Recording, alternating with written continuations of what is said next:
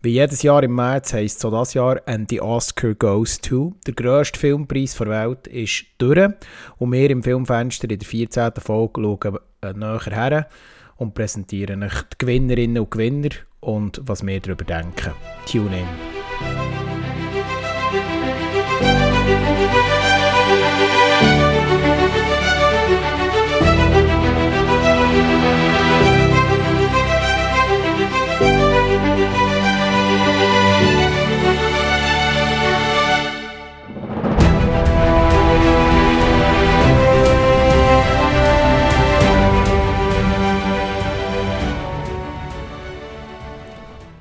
Ja, wieder zurück. Ich, da, ich starte heute die neue Folge vom Filmfenster nicht mit dem berühmten So, sondern mit einem Ja und mit einem Schluck Kaffee an dem äh, leicht bewölkten Sonntagnachmittag ähm, sind die Filmfenster äh, wieder hinter dem Mikrofon.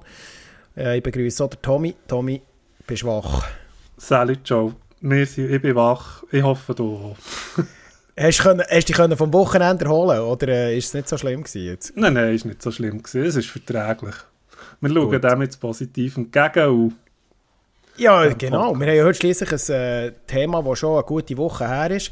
Darum müssen wir uns beeilen, damit wir noch aktuell sind. Ähm, wir haben nämlich grossmundig versprochen, dass wir noch über die Oscars 2023 reden und das wollen wir heute machen. Das ist unser Hauptthema heute. Und ähm, damit ich mich für die, ähm, für die Diskussion kann stärken kann, muss ich jetzt noch einen Schluck von meinem Kaffee nehmen, noch einen zweiten. Ähm, wie geht es dir sonst? Alles gut? Soweit, so gut. Ich denke, wir können loslegen mit unserem Standard auf dem Radar, nehme ich an. Das ist korrekt, ja. Wir wollen schließlich jetzt nichts Neues erfinden. Ähm, wir wollen es auf dem Radar heute kurz halten, dass wir dann auch relativ zügig können ins Hauptthema einsteigen. Da von unserer Seite her auch vielleicht der Hinweis, bevor wir in die reguläre Folge starten. Wir haben ähm, noch ein neues Filmfenster Shorts äh, auf, auf dem Programm für die, die interessi interessiert sind. Das kann man go, äh, streamen. Und so viel ich gehört habe, hast du dir auch noch etwas vorgenommen diesbezüglich? Oder wie sieht es dort aus? Gibt es da schon News oder bist du noch offen? Im Moment bin ich noch relativ offen. Ich werde sicher auch eine Serie aufgreifen, die ich vielleicht eben jetzt auf dem Radar habe, die wir näher erwähnen, die ich dann auch werde abhandeln Sehr schön. Oder allenfalls dann auch noch mal einen Einzelfilm, den man ja mal besprechen kann. Oder sogar das zweite, wie wir ja genau. erwähnt haben. Da sind verschiedene Ideen. Das Format Shorts tut sich entwickeln. Darum auch der Hinweis, streamt der Bau rein. Vielleicht gibt es dort auch noch Tipps oder Anregungen oder Kritiken. Da sind wir immer froh drum. Ja, dann gehen wir ab auf, auf dem Radar. Ähm, ich lasse dich mal einsteigen. Was ist bei dir auf dem Radar im Moment? Ja, ich habe da gerade eine Steilvorlage nehmen für dich. Das ist natürlich der John Wick, den wir gerade auf dem Radar ah, in der nächsten Woche wird starten. Ja. Und da sind wir ja sehr gespannt, weil wir ja von den Kritikern, die wir bis jetzt gesehen haben, extrem gelobt wird. Also die Reviews sind extrem stark. Und eben gerade im Action-Genre wahrscheinlich wirklich so ein kleiner eine Hommage einerseits wird sein, aber so ein kleiner Relaunch vom Action Cinema, was man hört. Und mit den Rollen, die dort ja verteilt worden sind, Keanu Reeves in der Hauptrolle, wie wir ihn kennen, der Donnie Yen oder der Bill Skarsgård und so weiter. Also da erhoffen wir und sicher hier ja auch äh, einen guten Part, ja. Wie stehst du grundsätzlich kurz zur John Wick-Serie? Die ist da beim Filmfenster schon ein paar Mal aufgeploppt da gibt es ja immer verschiedene ähm, Meinungen dazu, sage ich jetzt mal. Ich war ja da immer ein bisschen auf der positiveren Seite. Gewesen. Ähm, unser Kollege, äh, der Alveriger, auf der kritischeren Seite. Wie, wie bist du bis jetzt mit der John Wick-Serie so warm geworden?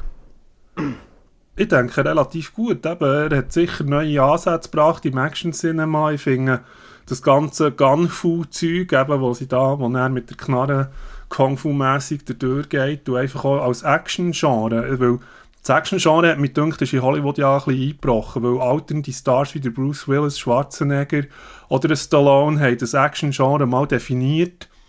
Und dann habe ich das Gefühl, ist alles seit Jahren in Hollywood. Und klar, der Keanu Reeves ist auch nicht mehr der Jüngste, aber er ist einfach äh, konstitutionell und halt auch mit der Action-Szene, mit der Choreografie mit, ähm, eben, das ist ja der Regisseur, Chad Stahelski, der der selber ein Stuntman ist, oder?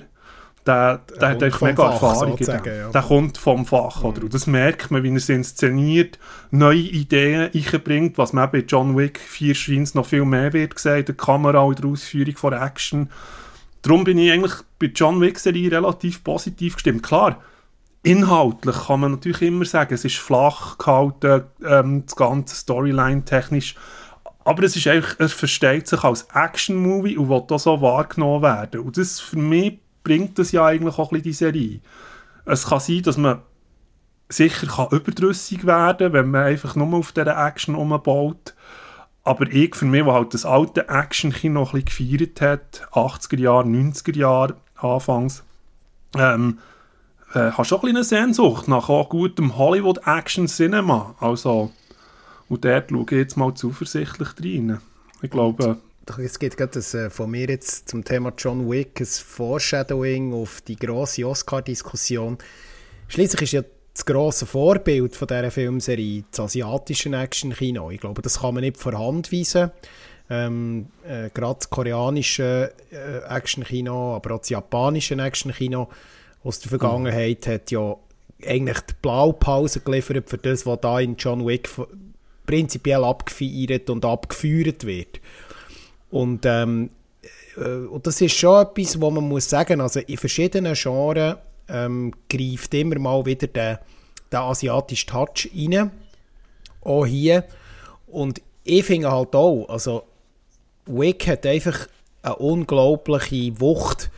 Er hat eine unglaublich, eben, er ist gut choreografiert. Es ist wirklich, es ist einfach eine, eine non, non-stop Achterbahnfahrt. Und das und das aber im positiven Sinn. Es ist nicht, ah, wir wollen besonders speziell sein, sondern es ist wirklich, da merkt man, wie du gesagt hast, der, äh, der Stelski hat da wirklich auch seine Erfahrung reingebracht. Und ich freue mich extrem jetzt auf einen Vierteil. Ich bin aber ehrlich gesagt ein bisschen überrascht gewesen, ab so viel positive Kritiken. Ich weiß es nicht. Ich ich habe gedacht, er wird vom Feuilleton eher ein bisschen ähm, kritischer aufgenommen und auch von den allgemeinen Filmjournalistinnen und Journalisten? Mm. Oder hast du das so erwartet, dass das nochmal nach einem vierten Teil so, so positiv Secho gibt?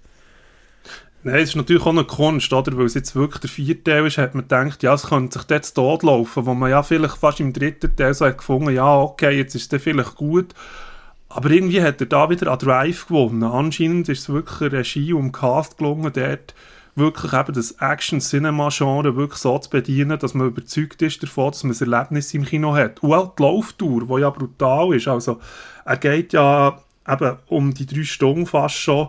Da muss man schon sagen, es ist ja auch noch schwierig für einen Actionfilm so, so gut überzukommen. Also in so, einer, in so einer Länge und eben mit einer guten Pace. Ähm, ja, was ich noch möchte machen, wäre noch ein Nachruf an Lance Reddick, das ist mir noch wichtig hier, er ist verstorben, er gehört mhm. zum Cast ja von John Wick, ja. ist nur 60 geworden und ähm, die Todesursache ist ja noch nicht ganz klar, wir haben ihn gefunden, mhm. tot. Ähm, ja, ist, hat viel überrascht, äh, dass er so früh gegangen ist und ähm, an dieser Stelle, ja, Rest in Peace. Ja. Genau, ähm, seine, sein Durchbruch ja mit der ähm, Wolf, eine der besten Fernsehserie aller Zeiten geschafft mit äh, The Wire, wo übrigens genau. auch der Idris Elba ähm, äh, seinen Durchbruch geschafft hat. Er hat natürlich nie können an so eine grosse Karriere anknüpfen wie der Idris, aber ähm, man muss sagen, der Reddick hat auch ähm, der seinen Durchbruch können schaffen in Hollywood und dann die ein oder andere gute Rolle bekleidet. Du warst auch Teil von dem Wick-Cast unter anderem, ja. Ähm, leider wieder jemand gegangen. Ähm, trotzdem, ich freue mich auf einen neuen Wick und wir werden beide können nächste Woche sehen in der Woche, von er anläuft ähm, und werden sicher noch eine Möglichkeit finden, vielleicht das auch noch hier im Filmfenster umzusetzen. Es ist sicher der meist dis diskutierteste äh, Actionfilm im Moment auf der Welt und von dem her ist es auch, glaube ich, ein Thema für uns. Absolut klar, ja. Das ist es so. Gut, ähm, was ist bei dir sonst noch auf dem Radar? Ja, das ist eigentlich noch relativ viel, halt auch noch im Serienformat. Mandalorian aktuell am Laufen, die Season 3 auf Disney Plus, da bin ich auch drin. Bin äh, bis drin, jetzt ja. finde ich stabile Serie, haltet sich dementsprechend. in diesem Star Wars Plot innen, nimmt auch wieder Bezug, hat sicher auch ein paar gute Easter Egg einbauen und so. Ich denke, das ist stabil von Disney, was man ja nicht über alles kann sagen im Moment aus dem Mauskonzern. Aus dem Mauskonzern, ja genau. Da wären wir auch wieder äh, bei einem alten Thema, das wir hier in der letzten grossen Folge ein bisschen angesprochen haben. Ähm, ja, genau. ich, ich, bin auch dabei bei äh, Mandalorian. Ich habe die ersten zwei Staffeln, also für die, die das ja vielleicht nicht wissen, ich bin ja rein ins, der grosse, ich bin zwar der grosse Science-Fiction-Fan, aber ich bin eher Team Star Trek und nicht Team Star Wars. Ich habe aber von dem Star Wars Universe eigentlich so gut wie jede Produktion auch plus minus gesehen, vielleicht nicht jede Trickfilmproduktion. Die, die habe ich ein bisschen rausgelassen, aber sonst bin ich eigentlich tief in der Materie drin. Ähm, und das meiste ist in den letzten Jahren, insbesondere die Standalone-Filmserien, die sie, äh, sie abgeschlossen haben, jetzt bis zum 9., ähm, die haben halt schon wahnsinnige Qualität eingebaut. Und, je, und jetzt mm. mit der Serie, Serie aus Kopplungen, ist so ein bisschen eine Achterbahnfahrt gewesen. Also mit Obi-Wan ist es wieder ganz tief ähm, und jetzt bei Mandalorian geht das Wägeli so ein bisschen wieder darauf. Ähm, und natürlich ist, äh, ja. Ah. Nein, nein. Einfach auch Endor. Also Endor, Endor ja. Endor das ist, ist natürlich äh, etwas, wo man das war ein mutiger Schritt. Das ist, also, Endor mhm. ein mutiger Schritt. Also, in einem Star Wars-Universum so eine Art, wie soll ich sagen, so eine, so eine richtig... Blade Runner affin. Ja, also so eine, so eine Serie umzusetzen, das ist nicht selbstverständlich, dass auch Disney dort Ja dazu gesagt hat. Das überrascht mich ehrlich gesagt ein bisschen. Auch, auch die Art und Weise, wie die Serie ähm, produziert ist, wie sie das Pacing hat, wie sie erzählt wird, wie, ähm, äh, wie, man, wie man so die, die Story strickt. Das ist nicht das typische Star Wars Serie-Franchise, das man bis jetzt gesehen Und ich hoffe, dass ja. natürlich die, Abwechslungs, die Abwechslung ähm, Piep halten kann werden. Das, das wäre das Ziel, oder? Genau. Aber mal schauen. Mandalorian, ich bin auch noch dran, ja. ja. Ja. Ja, das nächste, das dann wird Premiere haben nächste Woche, am 25. soweit man noch ist, ist Yellow Jackets Season 2. Das ist eine Serie, die ich eigentlich sehr solid und stabil finde. Die habe ich auch schon erwähnt. Eben, äh, das amerikanische Fußballteam, das abstürzt, Mystery, Thriller. Ähm, ja, die habe ich recht auf dem Schirm. Die wird starten, wahrscheinlich eben jetzt das mal bei Paramount Plus. Das ist eine Showtime-Produktion, Yellow Jackets. Mhm. Und äh, das, da werde ich wahrscheinlich auch dementsprechend vielleicht auch einen Short drüber machen, weil dort auch Christina Ricci und Juliette Lewis ähm, drinnen vorkommen, die ich sehr eigentlich feiere als Schauspielerinnen. Äh, für mich eine recht gute Serie, ja. Ja. Ja, ähm, dann würde ich vielleicht noch schnell sagen, ich bin auch eher wieder ein bisschen Serien unterwegs. Ich habe ähm, versucht, jetzt mal die so von vielen gelobte White Lotus, die White Lotus Serie ähm, zu starten. Das ist ja eine Fernsehserie, die von Mike White äh, konzipiert ist und hat im Juli 21. wo bereits Premiere gefeiert ist, also jetzt nicht mehr ganz frisch, ist eine HBO-Produktion und äh, wir haben jetzt dort mal so die erste Folge reingezogen, bin wirklich noch ganz am Anfang. Ähm, ja, es ist so ein bisschen, eine, ja, so ein bisschen, wie soll man sagen, eine Serie, die äh, in einem Hotel auf Hawaii spielt und äh, so ein bisschen das Luxusresort für Schöne und Reiche. Und, äh, das, und dort nachher, ja, wird vieles, was dort passiert, für, vor allem für die Mitarbeiter zu einem ziemlichen Desaster. Warum und wieso. Ich bin aber auch noch am Anfang, ich kann noch nicht viel inhaltlich sagen. Bis jetzt kann ich sagen, handwerklich sehr gut gemacht. Bilder, alles, was, ja, was da gezeigt wird, da ist sicher Hand und Fuß. Kann aber wirklich ein Fazit erst ziehen, wenn ich die erste äh, Staffel da können abschließen. Die zweite Staffel ist ja bereits ähm, gelaufen, im, mit, hat im Dezember 2022 können bereits abgeschlossen werden. Also ich muss da noch etwas nachholen. Hast du den White Lotus äh, schon mal auf dem Radar gehabt oder wie ist das bei dir? Nein, nein, mit dieser Serie habe ich mich noch gerade nicht befasst. Nein.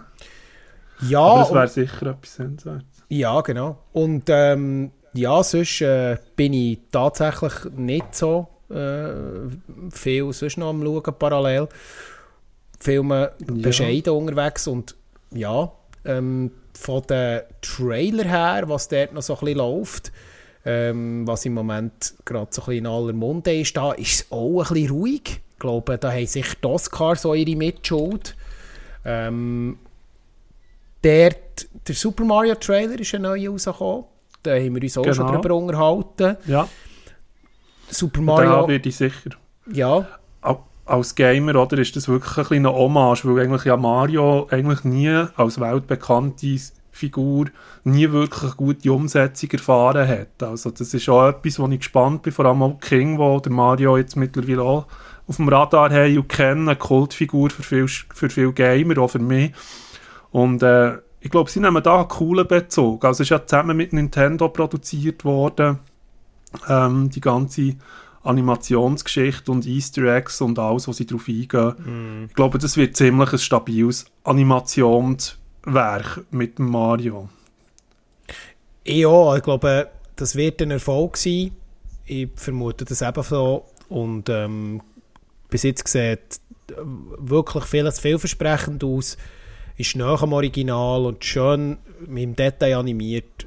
Also da kann, kann man sicher sagen, da erwartet uns etwas. Ja, dann würde ich doch sagen, wir machen den nahtlosen Übergang in unser Hauptthema.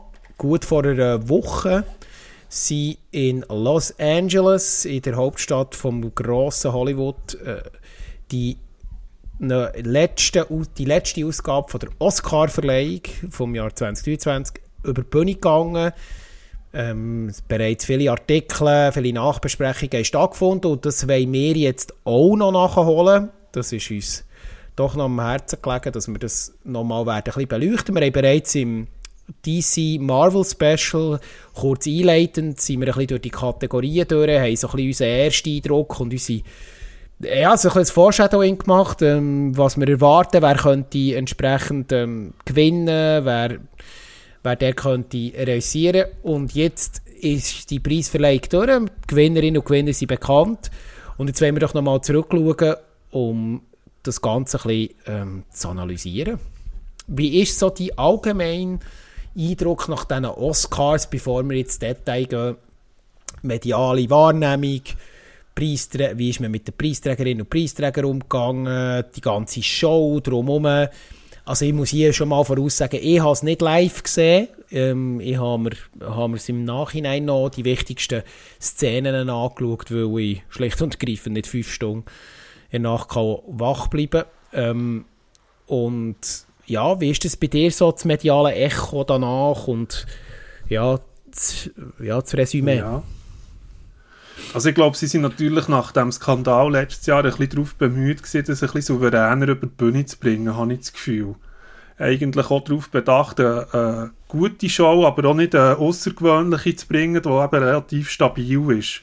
Aber natürlich eben auch, dann kommen wir ja drauf, auf die Gewinnergeschichten, die da stattgefunden haben. Mhm. Hat, glaube ich, in Amerika relativ noch, noch viele Echos ausgelöst und namhafte Magazine habe ich dann geschaut in den Interviews von den Schauspielern, die dort, glaube ich, schon relativ stark darauf reagiert haben, dann in den Hauptrollen äh, von den, von den Gewinnern und all dem, was drumherum gesehen. Es ist natürlich auf, in dieser ganzen Oscar-Bubble sicher auch die Frage, eben, ist man jetzt innerhalb von Amerika unterwegs, weil das dort einen recht grossen Promoting-Effekt hat, auch, ja. auch um die Oscars, oder ist man jetzt eher hier in Europa, wo es vielleicht, wie du sagst, schon rein zeitlich, weil es ja sehr stark in Nacht eigentlich ist, wo es übertragen wird, eine Plattform ein bisschen eine andere ist, aber insgesamt habe ich es, äh, ja, positiv wahrgenommen, aber es hat natürlich, und da gehen wir ja jetzt gerade drauf ein, sicher auch ein paar kritische Punkte, wo man kann kann sich darüber streiten, über die ganze äh, Art von Nomination einerseits, aber auch Verleihung von den Preisen, wo man auch kann, sicher immer, das ist immer ein Streitpunkt, wem will man was gönnen oder geben. Genau. Genau, ja. Ja, dann würde ich auch sagen, wir gehen gerade die Kategorien durch und daraus werden wir mal so ein bisschen die Haupt, äh, ja, die Hauptkategorien beleuchten. Soll ich mal den Anfang machen oder willst du? Wie wollen wir das einsteigen? kannst du. Du kannst es. Tipptopp. Äh, und ich glaube, die wichtigste, ja, der wichtigste Preis, der wichtigste Preis eigentlich bei den Oscars jedes Jahr ist ja der beste Film. Das ist so ein bisschen glaub, bekannt seit Jahrzehnten, dass das äh, die, die grosse Kategorie ist. Und ähm, wir haben ja bereits so ein bisschen in unserer letzten grossen Folge gesagt, wer da die Nominierten sind. Ich gehe also in diesem Fall nur noch ganz kurz durch. Oscar, bester Film, im Westen nichts Neues, Avatar 2, The Banshees of Inisherin, Elvis, Everything, Everywhere, All at Once, The Fablemans, Tar, Top Gun Maverick, Triangle of Sadness und die Aussprache. Ähm, gewonnen hat Everything, Everywhere, All at Once. Was meinst du zum besten Film? Was einfach auffällt bei mir bei den Nominierungen, dass ich finde, dass die Qualität der Filme relativ unterschiedlich sind. Von den schon nochmal von, von den Nominationen. Mhm. Ich finde, Everywhere Everything kann man schon nehmen als besten Film, als Gesamtwerk.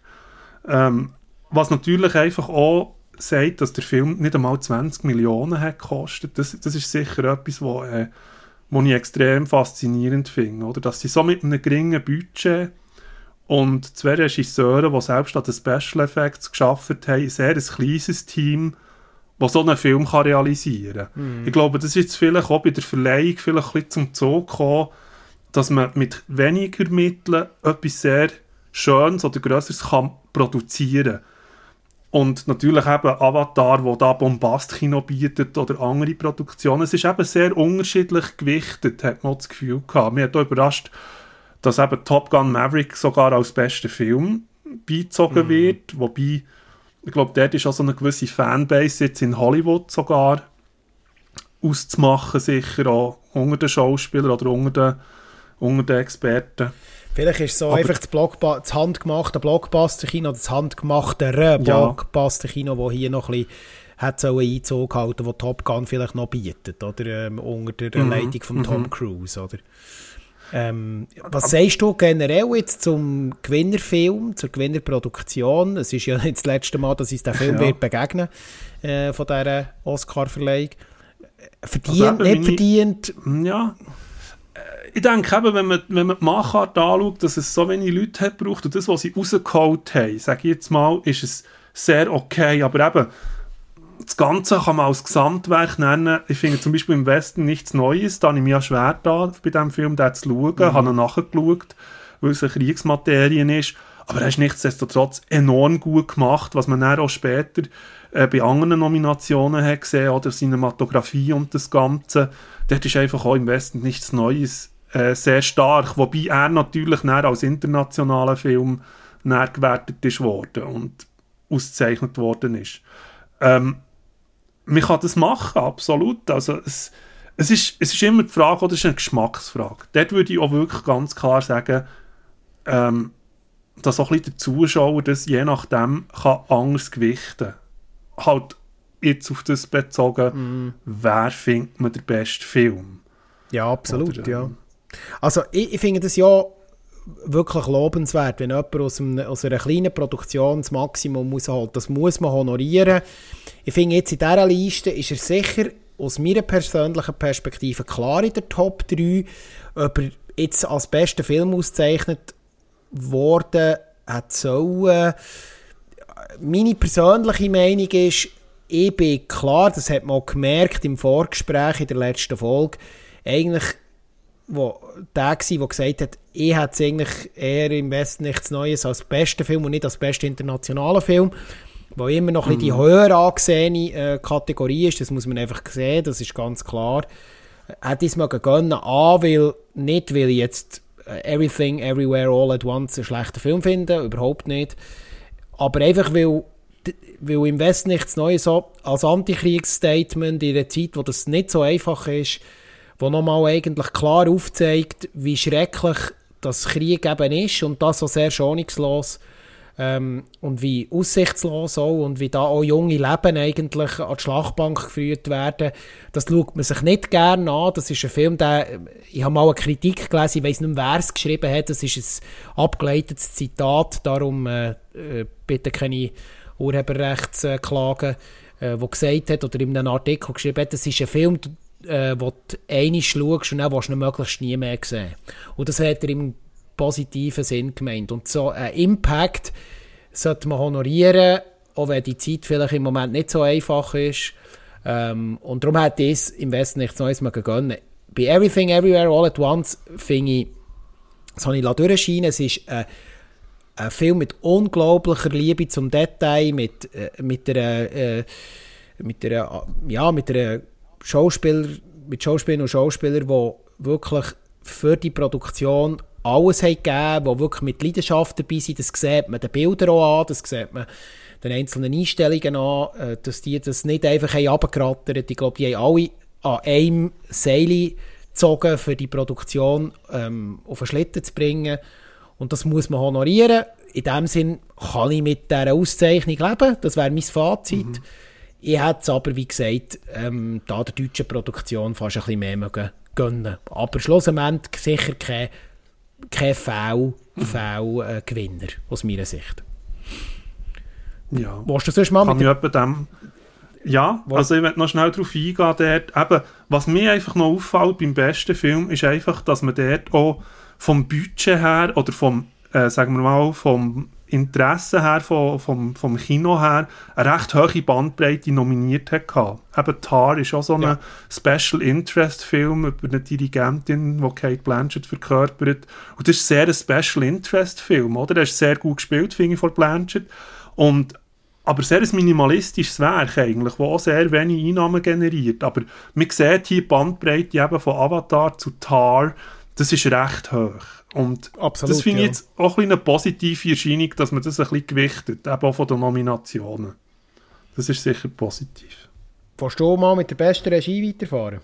Genau, da hätten wir den Matthew McDonald von Banshees in the Sheeran, der Dan Kwan, Daniel Scheier mit Everything Everywhere All at Once, der Steven Spielberg mit The Fablemans, Ruben Östlund mit Triangle of Sadness und der Todd Field mit Tar. Der Gewinner haben wir wieder Everything All at Once.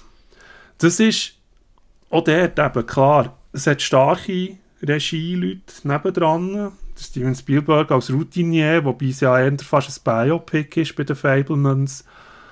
Ähm, oder Banshees of Inisherin, die ich auch sehr gut produziert und eben auch die Schauspieler dementsprechend gut ausgewählt habe gefunden. Dort ist es natürlich auch wieder das, oder? Die zwei Regisseure bei Everything Everywhere haben dort wirklich sich auch in den Film hineingegeben und mit auch dran geschafft. Ich glaube, das ist einfach halt, weil sie so einen engen Draht zum Cast hatten, mm. zu der Filmkreierung, hat man das in Regie innen honoriert. Also, dass sie nicht nur an der Seitenbank sind gestanden und dann haben zugeschaut, sondern aktiv an ihrem, an ihrem Film geschafft haben. Da bin ich jetzt überzeugt, das kommt aus dieser Charge, dass man ihnen den Oscar hat gegeben. Ähm, ja. Ich bin da jetzt, muss ich sagen, ein bisschen böser, ein bisschen direkter. Für mich ist das jetzt ein V, ein V-Oscar.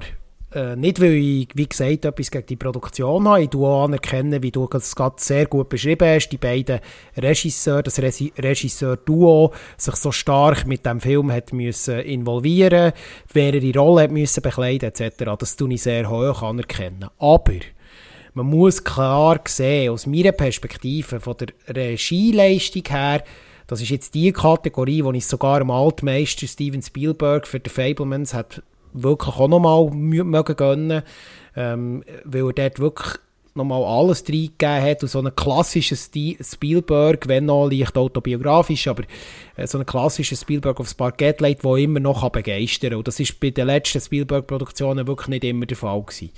Und ich habe es ebenfalls mehr auch noch bei Martin McDonough gesehen, wo zwar auch hier in einem kleinen Film, in einem Film, der auch ein kleines Budget hatte, ähm, mit wenig Darstellerinnen und Darstellern, mit einem kleinen Setting, aber wirklich auch dort Bildsprache, Einstellungen, Montagen, die man da sieht bei den Banshees of Inisherin, die auch zu dieser durchaus so ein bisschen schwarzhumorigen, kruden Story beitragen eine wahnsinnige Leistung abliefert. Und da hat die jetzt eher den Oscar für die beste Regie in von diesen zwei Produktionen gegeben.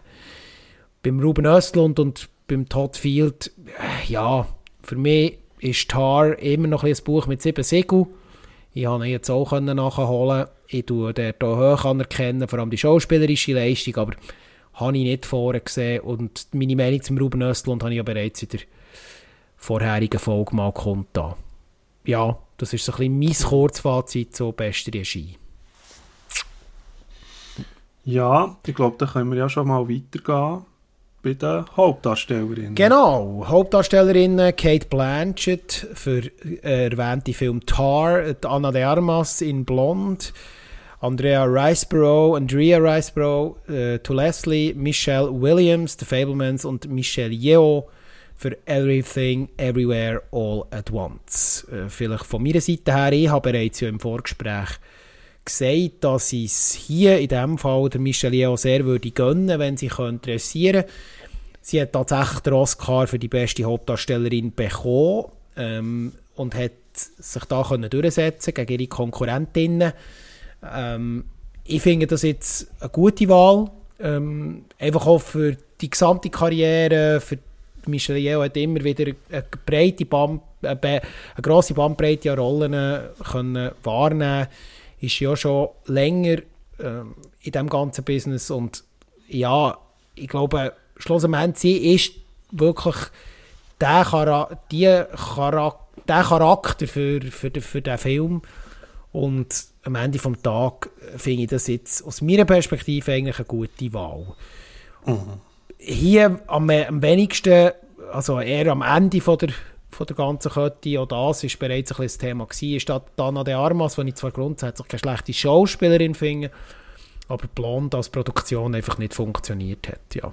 Wie siehst du das? Mhm. Favoritin muss man ja. sagen, sorry, wenn ich nochmal unterbreche, Favoritin hier ist ja eigentlich Kate Blanchett gewesen, einmal in dem Vorfeld für Tar, wo ja wirklich fast bei allen auf dem Zettel gestanden ist. Also kann man hier sagen, ist es eher ein, ein Überraschungs-Oscar gewesen. Mhm. Ja, eben, Michelle Yeoh ist sicher Sympathieträgerin von, der, von dem Gewinn, von dem Oscar. Das sehe ich auch so. Also ist sicher auch ein, ein Life-Achievement, kann man auch so ein bisschen reinwerfen. Obwohl sie die Rolle bei Everywhere, Everything Everywhere gut gespielt hat, sehr gut ausgefüllt hat. Aber natürlich auch schauspielerisch Kate Blanchett, die eben da favorisiert ist worden, man nicht darf vernachlässigen. Sie hat zwar eben ihre äh, Hauptdarsteller und Nebendarsteller Oscar schon bekommen mal, mhm. ähm, was sicher auch ins Gewicht fällt, dass sie schon mal honoriert ist worden nebendran und jetzt für Tar halt nicht. Aber sie, sie trägt natürlich den Film Tar insofern, dass man eben den äh, Zugang findet zu dem Film, weil er wirklich lang ist, Slow Burning und eben die ganze äh, klassische Geschichte von wegen Dirigentin, die sie verkörpert und so. Aber das ist sicher eine sehr starke Rolle gewesen, weil sie trägt den Film eigentlich fast allein. Und das finde ich bei Tar von Kate Blanchett wirklich halt auch stark. Mm. Aber rein vor Sympathie kann man sagen, ist es okay, wenn das Michelle Yeoh hat bekommen. Aber vom Können her ist es wirklich knapp, weil Kate Blanchett ist schon eine sehr, sehr gute Schauspielerin, meiner Meinung nach. Ja, und da in ja. Tar, also mit, wie man zu Taro immer steht, das, was sie der zeigt, das ist, glaube ich, unbestritten gross, eine grosse darstellerische Leistung. Das muss man klar festhalten. Genau. Ja, ich glaube, wir gehen weiter zu den besten Hauptdarstellern. Genau. Dort hatten wir den Austin Butler als Elvis, Colin Farrell in The Banshees of Inisherin, der Brandon Fraser bei The Whale, Paul Mescal in Aftersun, der Bill Nye in Living. Genau. Der Gewinner haben wir den Brandon Fraser für The Whale.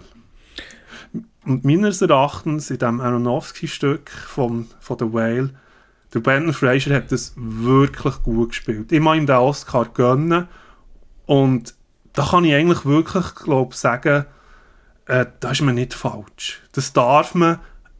Der Ben Fraser hat unterdurch müssen, hat lange mit sich gehadert, hat Depressionen gehabt, ist auf dem Booking nicht erschienen bei den Filmen mhm. und er hat sich mit dem Film, glaube ich, ein paar Herzen gespielt, sogar auch ein bisschen im Eis, weil ich finde, äh, es, ist, es ist einfach schön zu sehen, dass ein Schauspieler, der immer ein bisschen unter, unter Wert geschlagen ist worden, auch selbst verschuldet vielleicht manchmal, mhm und jetzt plötzlich so kann aufdrehen und zeigt, mal, ich kann das, ich kann Charakterrollen spielen, oder? das ist für mich ein Outcoming von einem Schauspieler in, in so einer Rolle. Mm. Ähm, es wird vielleicht nicht jeder so sehen, weil der eine oder andere kann, kann ein bisschen zu fest aufgeladen sein, der Whale mit Pathos oder mit der ganzen Geschichte von dem bösen Mann, wo er verkörpert dort drinnen. Aber mir hat es getroffen, mir hat es beeindruckt und man ihm gönnen. Ja, da sind wir uns doch wirklich mal klar einig. Also ich habe das ja auch schon erwähnt. Also für mich ist der Brandon Fraser hier der Favorit. Er hat aus meiner Sicht wirklich die Rolle absolut genial verkörpert. Er hat, äh, glaub, auch, man kann sagen, wirklich alles geben für diese Produktion und ich glaube auch alles geben, für wieder zurück ins Rampenlicht zu kommen. Das meine ich nicht negativ, sondern dass er wirklich gezeigt hat, hey, ja, der kennt mich vielleicht noch als der, äh, wo da in dieser Blödelkomödie in den Anfangs 90er hat mitgespielt, wo in diesen Action-Blockbuster der Mami hat gespielt und irgendwie hat er mich doch nie so richtig ernst genommen. Aber eigentlich kann ich mehr als das. Und ich glaube, das hat jetzt spätestens jetzt mit The Whale wirklich bewiesen unter der Regie von Aronofsky, wo wirklich das absolute Maximum hat rausgeholt, schauspielerisch aus dem Brandon Fraser, glaube ich, viel besser wird er das in seiner Karriere wahrscheinlich nie mehr können darstellen in irgendeiner Rolle. Und da ist dann ein, ein Oscar für den besten Hauptdarsteller auch völlig verdient. Also das sehe ich genau wie du. Also ich will da die anderen Nominierten nicht abwerten. Natürlich, Colin Farrell hat überzeugt, die Banshees of Inisherin, aber gesamthaft hier auch wieder die ganze Darstellung, das Ganze drum und dran, ist hier, glaube ich, für mich der Fall schon klarer wie bei den weiblichen Hauptdarstellerinnen, ja. Ich finde es auch noch schön zu sehen, dass wahrscheinlich ein Brandon Fraser seine Karriere jetzt mit dem nicht gerade enden wird. Oder es ist jetzt so, so ein bisschen im Foreshadowing von anderen Filmen sieht man, dass er jetzt so wieder gebucht wird. Also das ist nicht so eine One-Hit-Number. Du sagst, er kann sicher nicht vielleicht wieder an den Oscar herkommen, mm. vielleicht schwieriger. Aber man wird auch eine Rollen sehen, wo renommierte Regisseure, jetzt gerade Killers of the Flower Moon, mm. dort von Martin Scorsese wird der produziert, wird man der Fraser, natürlich in einer Nebenrolle, einfach auch wieder sehen. Also das heisst, es kommen jetzt langsam auch Regisseure anher wieder, die namhaft sind, die wirklich äh, starke Filme werden produzieren. Und das ist meistens ein gutes Zeichen, dass ein Schauspieler eben auch gerade eine Chance bekommt, wieder für, Absolut, für gute ja. Rollen, für gute Scripts oder, zu bekommen. Ähm, ein die Ironie, was noch drin spielt, ist, der Brandon Fraser hat auch bei Bad Girl, wo cancelled ist worden, also da hat man ja gehört, der 90 Millionen Film äh, von Warner Brothers DC, hat er so der Firefly, also so einen Bösewicht spielen. Es wird nicht kommen, der Film wird man wahrscheinlich nie sehen. Und ähm, das ist wieder die Ironie, oder? Das ist wieder so ein Absolut, äh, ja. schlechter. Ja. Aber wie gesagt, ich glaube schon, dass es bei ihm jetzt ein bisschen nachhaltiger könnte wirken. Ja. Ja, beste Nebendarstellerin. Wir gehen also ins Nebenfach. Ähm, schwenken über. Da haben wir nominiert gehabt Angela Bassett für Black Panther, Wakanda Forever, Hong Chao für The Whale, Carrie Condon für Banshees of Inisherin, Jamie Lee Curtis, Everything, Everywhere, All at Once und Stephanie Sue, Everything, Everywhere, All at Once. Wir sehen hier Doppelnomination für Everything, Everywhere, All at Once. Also man könnte jetzt fast sagen, ein kleiner Heimvorteil, äh, was Nebendarsteller, äh, Auszeichnung, Nebendarstellerinnen Auszeichnung angeht. Und äh, gewonnen hat dort Jamie Lee Curtis, eine gestandene alte Hollywood-Grösse und, und mit alt meine ich nicht despektierlich alt, äh, nur dass das noch klargestellt ist, sondern sie ist schon lange im Business und hat können die Trophäe für die beste Nebendarstellerin für Everything, Everywhere, All at Once einheimsen. Und ja, hier auch wieder, es hat ähm, verschiedene Diskussionen gegeben. Erstens mal Doppelnomination von einem Film. Äh, das ist schon im Vorfeld ein bisschen heiß diskutiert worden. Und gleichzeitig auch hier wieder ähm, ist es tatsächlich die richtige Wahl. Ein paar haben ja Tong Chao äh, vorne gesehen von The Whale oder auch eine Carrie Condon, die absolut äh, zwar eine kleine, logischerweise, aber äh, eine gewichtige Rolle hat gespielt bei den Banshees of Inisherin. Ich weiß nicht, ich bin ein bisschen kritisch. Jetzt mein Fazit ist hier, kein Foul, äh, aus meiner persönlichen Perspektive, keine, keine Foul-Gewinnerin äh, für den Oscar, für die beste Nebendarstellerin. Aber ein ausgeglicheneres Rennen, ich hätte da eher noch Carrie Condon oder vielleicht auch einen Hong Chao vorne gesehen. Aber das ist meine mhm. persönliche Ansicht. Was vielleicht hier noch jetzt diskutieren gegeben, ist mehr so ein, ein Nebenschauplatz gewesen. Ähm, bei der Verkündung der Preisträgerin hat offenbar im Publikum Angela Bassett nicht so Freude gehabt, dass ihr Name nicht ist ausgerufen wurde. Ich weiß nicht, ob du das hast mitbekommen hast. Es war ein, ein Nebenschauplatz gewesen. Ähm, offenbar ist das ja noch ab und zu mal der Fall, dass die Reaktionen nicht so gut sind von den mhm. Nicht-Preisträger und Preisträgerinnen.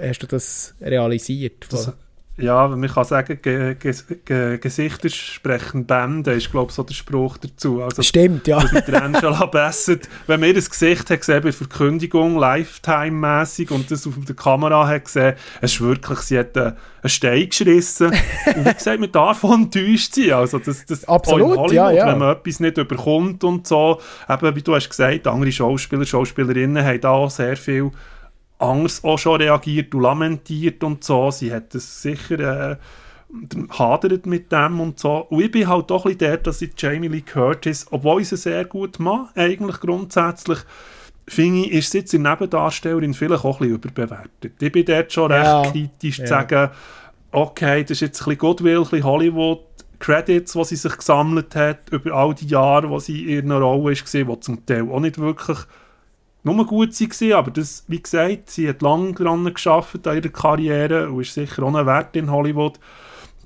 Aber wie du sagst, ein Hong Chao oder äh, äh, Gary Conn, das kann man anders sehen. Eben, wie gesagt, diesen zwei ähm, kann man das wirklich, hätte man es können zugestehen. Ich glaube, dort war viel Goodwill jetzt gesehen meiner Meinung nach, ihr den Oscar zu geben. Sie hat sich zwar auch wirklich inständig gefreut, ist fast einen Meter am Boden gekumpelt und äh, für sie sicher wirklich eine Überraschung, ja. Also sie, sie hat es mega, mega abgefeiert. Von dem her. Ja. Wenn wir das... So, wir rutschen schon zu den besten mhm. Nebendarstellern. Leg mal los. Genau, der Brandon Gleeson in The Banshees of Inisherin, Brian Tree Henry, Causeway, Jude Hirsch in The Fablemans, Barry Keegan in The Banshees of Inisherin, Ki Hu Kwan in Everything, Everywhere, All at Once. Somit wären wir auch gerade beim Gewinner, beim Ki Kwan. Ähm, ja, das ist ja eine spezielle Geschichte um ihn herum. Die wohl speziellste, glaube ich, von den Oscars. Die wohl speziellste, mhm. ja, ja. Wirklich, dass er äh, eben in den 80er Jahren da mit Steven Spielberg bei Indiana Jones als Kinderstar castet ist worden. Dort eigentlich... Äh, ja, sein erst so grosser Auftritt hatte in Hollywood. Und dann noch bei Später, den Goonies bei den Goonies, genau, mhm. als Data, wo man noch kennt aus den 80s raus. Und dann ist einfach, äh, hat er selber persönlich gesagt, ist das Telefon nie mehr angesprungen. Also sprich, er ist in Vergessenheit geraten. Das kann man so und, sagen, ja. Und er hat lange, glaube ich, auch ein bisschen mit schwer damit und kadert, aber er hat ja hinter den Kulissen hat er sich ja weiter äh, für einen Film in, interessiert und ist dort auch aktiv geblieben. Also ich habe das Interview gesehen, eben, dass er einfach dort hinten dran, oder, die ganzen Produktionen auch begleitet hat, manchmal auch äh, im Standbereich Coordinator und so. Also er hat das Filmgenre eigentlich nicht verlassen, aber einfach immer hinter der Kamera geblieben. Ist ja auch später noch studieren sogar an der University of California, so viel ich weiß.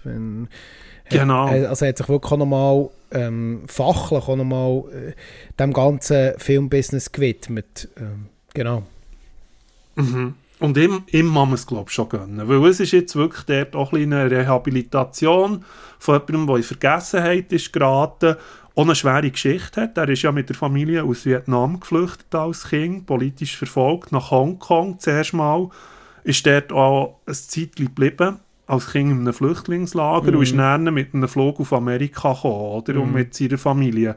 Und das ist wirklich halt auch ein bisschen, ja, rührend, dass man als Migrant in Amerika, das klingt jetzt wirklich pathetisch vielleicht sogar, aber dass man den Erfolg auch kann, kann haben eben gerade auch als Asian American, und das ist ja das, was man auch ein hier innen sieht, bei Everything, Everywhere, All at Once, mit der Asian Community das ist auch eine Rehabilitation für die Leute, die die Schwierigkeiten hatten, Rollen zu bekommen, eben gerade Asian Americans oder whatever, dass das schon auch wieder, also wieder Gutmachung dann blöd. Nein, es ist eine Qualität, die die Leute einfach auch haben und die man jetzt eben auch neu in Filmen wieder neu aufgreift. Und die Leute können sagen, ja, das ist jetzt kommerziell halt, oder, das Ganze mit Productioning und, und Asian, also China, ein grosser Markt, das kann man so sehen, absolut, mhm. dass, das, dass das so ist, aber ich finde gleichwohl, dass, dass man diesen Leuten eine Chance gibt, als Asian Americans oder als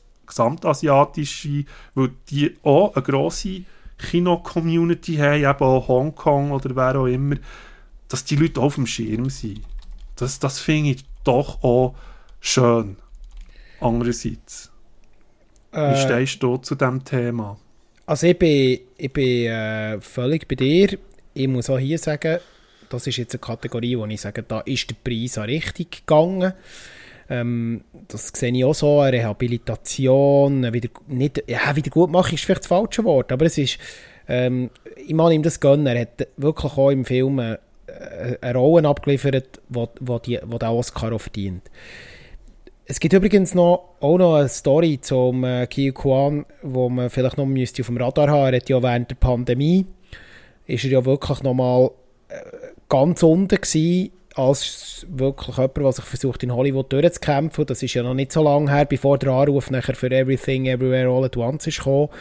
Ähm, hat er ja nicht einmal mehr eine Krankenversicherung gehabt. Er hat das auch mal in einem Interview gesagt. Er war während der Pandemie wirklich am Limit gewesen.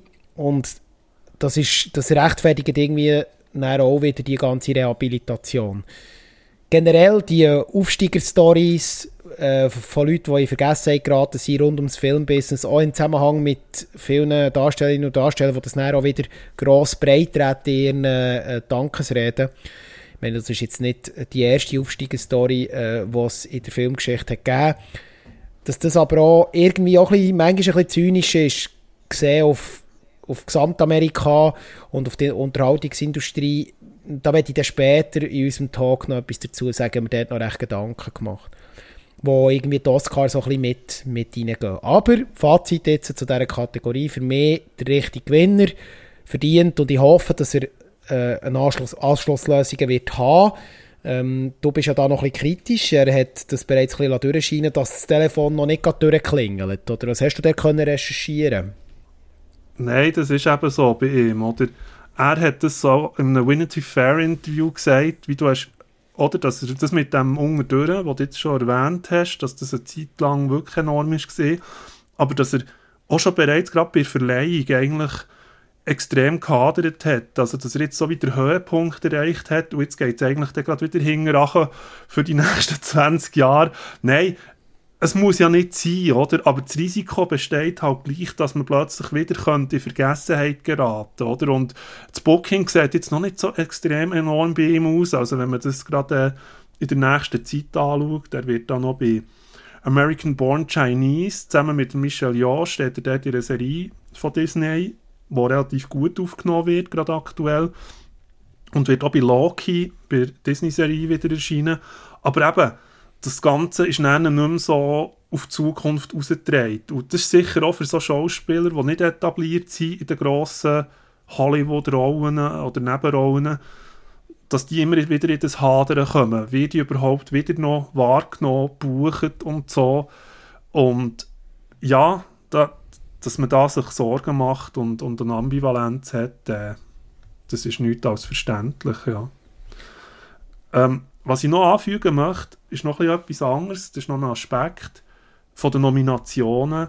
Wir haben im Westen nichts Neues, natürlich auch mehrfach erwähnt. Mm. Und mhm. dort finde ich auch, eben gerade bezüglich diesen deutschen Schauspielern, dass dort eigentlich keine Nomination hat stattgefunden, ist für mich ohne Überraschung und fast ein eine verpasste Chance. Jetzt noch als Nebengeräusch, einmal zumindest im Nominationsbereich.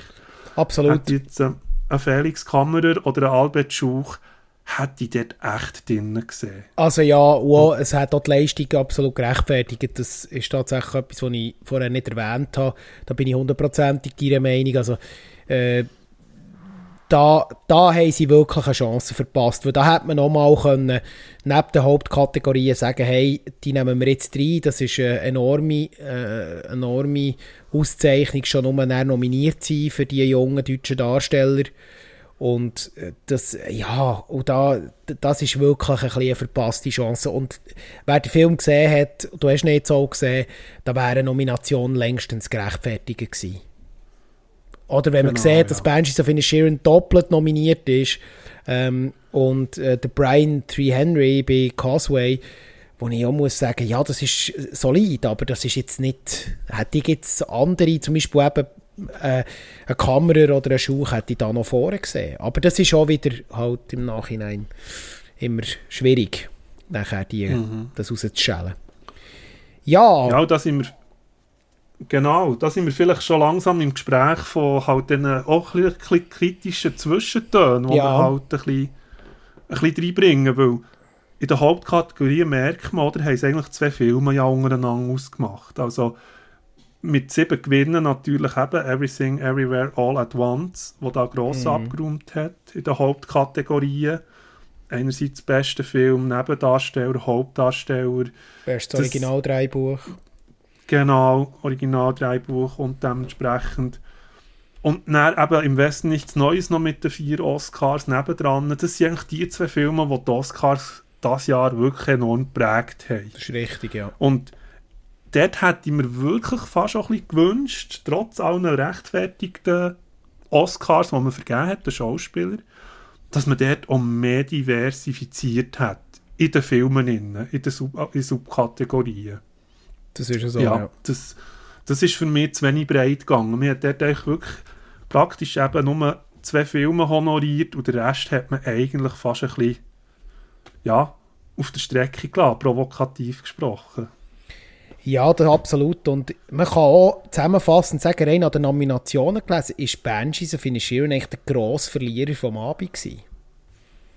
Das ist definitiv so. Für so einen guten Film eben keinen Oscar zu bekommen, das ist eigentlich schon fast nicht so verständlich. Das muss man jetzt ehrlich gesagt auch fast sagen. Da bin ich halt auch jemand, der den Film recht gefeiert hat und auch gut findet. Klar, eben, wie gesagt, da kann man sich auch immer wieder drüber streiten, aber dass da ein, zwei Oscar drin wären gelegen, bin ich doch stark der Meinung.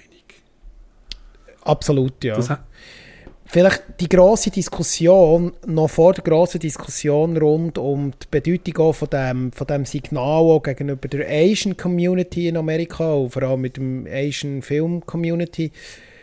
Vielleicht noch ein paar wichtige Erwähnungen vom Abend. Also erstens mal in Mass in der Kategorie Bester Animationsfilm Guillermo del Toro für Pinocchio sehr gönnen. Ich weiß nicht, ob du den Pinocchio schon gesehen hast seine, seine Adaption von dem, von dem, vom Literaturklassiker. Ähm, dort muss man vielleicht auch noch sagen, dass das äh, ja, so ein bisschen unter dem Radar gelaufen ist. Aber ich muss dort vor allem äh, ähm, Del Toro gönnen, jetzt nicht wegen Del Toro, sondern ähm, aus ganz einem anderen Grund. Äh, es ist ein Stop-Motion-Film. Und Stop-Motion ist in der Zeit, wo der Animationsfilm in allen seinen Ausprägungen im Kino und in Serien eigentlich alles dominiert, ist das etwas, wo ich muss sagen, dass das noch nicht stirbt und dass es immer noch ähm, Leute gibt, die die Technik glauben, die an, an die Faszination von Stop-Motion glauben. Ähm, das, das ich ihm einfach wirklich gönnen. Er kommt aus dem Stop-Motion-Film, das war seine erste Berührung mit, mit Filmen machen. Gewesen. Er hat das mal in einem Interview gesagt, dass er als Kind ähm, äh, eigene kleine Stop-Motion-Filme mit seinem Brüder zusammen im, im, in, seinem, in seinem Kinderzimmer haben sie die aufgenommen mit einer alten Kamera und haben Figürchen aufgestellt und einzelne Bilder geschossen und so. Ähm, und haben, haben so ihre, das war so seine erste Berührung mit Film, gewesen, noch weit, weit, weit vor seiner grossen Karriere. Und darum kann ich es dem Del Toro gönnen. Ich kann der, der Pinocchio wirklich empfehlen. Er ist, es ist kein Kinderfilm. Falls du mit, dein, mit deinen ja. Kindern schauen ähm, okay.